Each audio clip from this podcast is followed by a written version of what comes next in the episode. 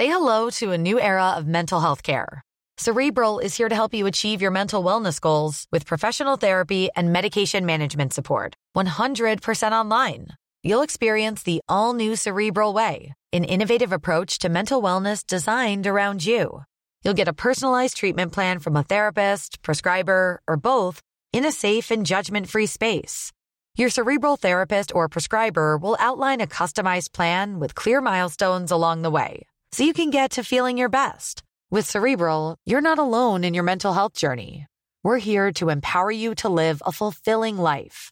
So take that first step towards a brighter future and sign up today at cerebral.com slash podcast and use code ACAST to get 15% off your first month. Offer only valid on monthly plans. Other exclusions may apply. Offer ends July 31st, 2024. See site for details. Tenemos Alejandro Ope en la línea con este caso y bueno, Alejandro es un experto en seguridad. Sí, Alejandro, muy buenas tardes. Muy buenas tardes, muy buenas tardes a la Victoria. Ay, perdón Alejandro, lo que pasa es que no sabes, hoy sí nos pegó, nos pegó lo de Ingrid. Tú haces un, tú escribiste una columna muy importante donde señalas a Ingrid la mató una cultura violenta y machista la mató nuestra indiferencia, que es lo que más duele, Alex. Nuestro fracaso para exigir al sistema político que las cosas cambien. Y ahora es Fátima, Alejandro. Así es, mira, es que mira, estos casos que estamos viendo, el de Fátima, el de Ingrid, el de otros feminicidios recientes, son apenas la punta del iceberg de un sistema de violencia de género mucho más extendido. Eh, digamos, para dar, déjame dar algunos datos. Más o menos se, eh, se tipifican como feminicidios mil casos al año. Hay más o menos 3.500 homicidios de mujeres. Solo la tercera parte de esos, eh, un poco menos de la tercera parte de esos se tipifican como feminicidios. Pero y por encima, debajo de eso, hay un universo gigantesco de incidentes de violencia de género. Déjame, a ver, según la encuesta nacional eh, de la dinámica de relaciones en los hogares que levanta el INEGI, lo tienen los datos en 2016, eh, un dato que da es que uno de cada cuatro mujeres mayores de 15 años ha sido víctima de una agresión física o sexual por parte de su pareja, ¿no? En el transcurso de una relación. Una de cada cuatro. eh, eh, más o menos eh, 66% de las mujeres mayores de 15 años han sido víctimas de alguna forma de violencia, eh, desde violencia emocional hasta violencia sexual. Eh, entonces, esto es un problema muy de fondo eh, y el sistema el sistema de justicia, el sistema de seguridad y justicia, no está bien adaptado para responder al, al problema. Eh, a ver, el grueso de las llamadas de 911 que, sobre violencia doméstica no se atienden o se atienden mal. Las órdenes de restricción que se emiten en múltiples juzgados eh, no se hacen cumplir porque no hay los recursos suficientes.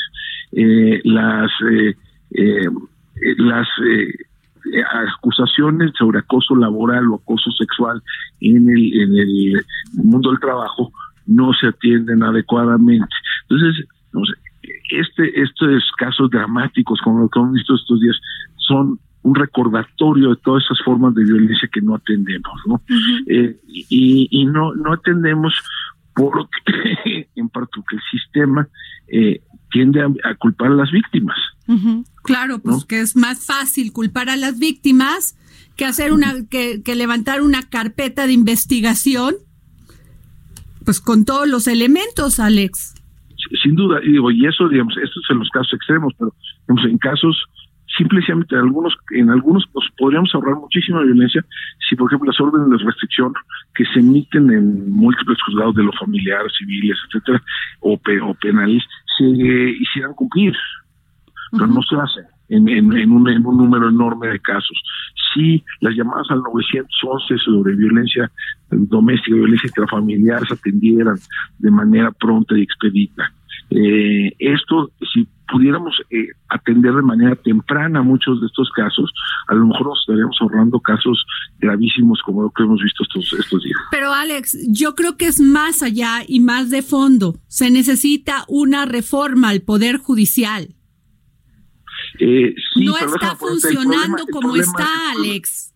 Sí, pero el problema de la puerta giratoria está mucho más en el Ministerio Público que en los juzgados. Eso sí hay que quedar claro. El grueso de los expedientes nunca se judicializa. Ok. O sea, el, el, donde se libera a muchos de los responsables es mucho antes de una de una audiencia de sujeción a, de, de vinculación a proceso.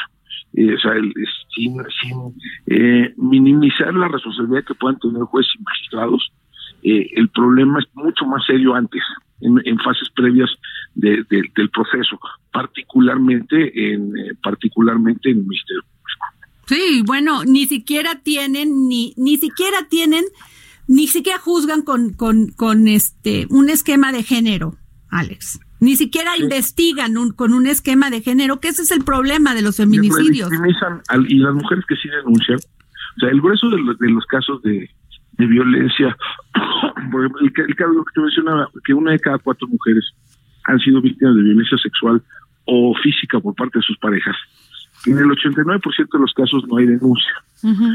eh, pero eh, y las razones que dan las mujeres para no denunciar son son muy reveladoras no una es porque temen que haya consecuencias no 20% dice es que temo que haya consecuencias 25% si tú, son varias razones vinculadas con la confianza al, al, con la confianza con el conocimiento de, de las leyes eh, por ejemplo eh, la, eh, en esa categoría entran que mujeres que no saben dónde y cómo denunciar mujeres que no saben que existen leyes que las protegen de la violencia en el hogar sí. mujeres que, que no confían en el sistema y que por lo tanto no hacen la denuncia. Y esa confianza de nuevo es, es bien ganada, ¿no? O sea, piensa que el, por ejemplo, el asesino de, el presunto asesino de, de, de, de Ingrid, eh, fue denunciado en al menos dos ocasiones previas. Sí. No se hizo nada, no se investigó, no, no, no se pasó tomó. nada, ¿no? Entonces, allí, eh, digamos, esa, esa desconfianza hacia el sistema está más que ganada, ¿no?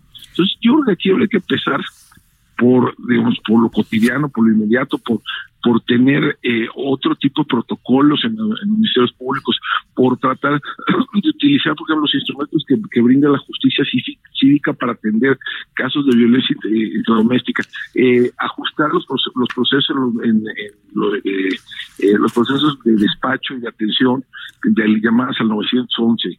Allí yo creo que hay una enorme área de oportunidad para atender de manera temprana las formas más más eh, cotidianas y, y, masivas no de violencia de género.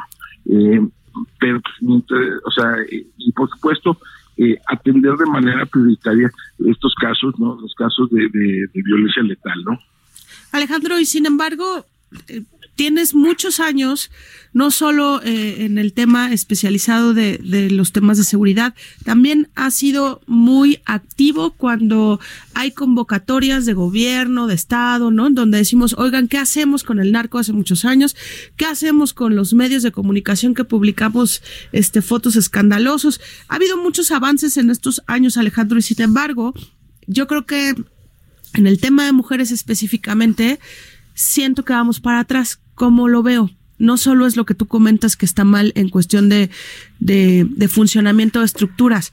Castigan los recursos para los centros de atención a mujeres eh, en violencia, castigan los recursos de las fiscalías especializadas, este, también están ahí como jaloneándose eh, los recursos para salud en el tema también de mujeres violentadas. Yo quisiera tu opinión sobre si ves ganas en este gobierno de avanzar en el tema. Mira, déjame poner dos. Mira, eh, una prioridad que no tiene presupuesto no es prioridad, ¿no? Y si ves, por ejemplo, el presupuesto de egreso de la Federación y lo que ha venido pasando con las instituciones eh, orientadas a atender este problema es que o, o se ha estancado o se ha, o se ha reducido, ¿no? Uh -huh. Entonces, digamos, claro, no sé si, si en su foro interno quieran atender de manera prioritaria este este fenómeno, pero ciertamente no se manifiesta en el instrumento básico y fundamental de política pública que es el presupuesto. ¿no? O sea, las fiscalías, como tú bien mencionas, los presupuestos de las fiscalías especializadas se han venido, han venido disminuyendo de manera sistemática desde hace varios años ¿no? y, y, no se ha corregido ese, ese problema. ¿no? Uh -huh. eh, y lo mismo para otras instituciones, los institutos de, de, mujeres, la CONAVIM, etcétera, no se ha, no, no, no hay, no hay un esfuerzo presupuestal a la medida del reto. ¿No? Y eso pues sí habla, habla al menos de indolencia, ¿no?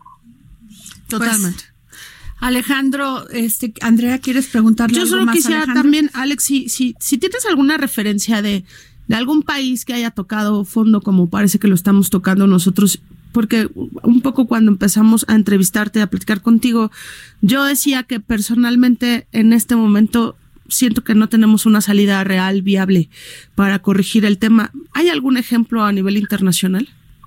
Bueno, el caso colombiano, ¿no? que llegaron a tener tasas de 60 por 100 mil habitantes y ahora están en el 24. Lo han reducido a la mitad en una generación. No, sí hay, sí hay. De hecho, hay, hay muchos casos de, de ciertas políticas de, exitosas, ¿no? Eh, donde se, donde se va resolviendo gradualmente, gradualmente los diversos problemas de seguridad. Eh, incluso en México hay casos exitosos. Eh, yo apuntaría, por ejemplo, eh, el caso de la Laguna, ¿no? donde han mejorado mucho las condiciones de seguridad en los últimos 108 años. Eh, yo apuntaría a casos exitosos de políticas de policía, de, de, modelos de policía comunitaria en lugares como, o de policía de proximidad en lugares como General Escobedo, Nuevo León, como Morelia en el trienio anterior, como Ciudad Neza, etcétera, donde han venido, ha habido, ha habido avances importantes en términos de construcción institucional pero son relativamente escasos y tienen un problema de sustentabilidad en el tiempo, ¿no? O sea, estas cosas dan frutos en, en espacio en 10 o 12 o 15 años, no en 3, ¿no? Sí. Pues muchas gracias, Alex. Te agradecemos, Alejandro Ope, este especialista en temas de seguridad, por habernos dado esta entrevista para el dedo en la llaga. Muchas gracias, muchas gracias, Víctor. Gracias. Tired of ads barging into your favorite news podcasts? Good news. Ad-free listening is available on Amazon Music for all the music plus top podcasts included with your Prime membership. Stay up to date on everything newsworthy by downloading the Amazon Music app for free or go to amazon.com slash news ad free. That's amazon.com slash news ad free to catch up on the latest episodes without the ads.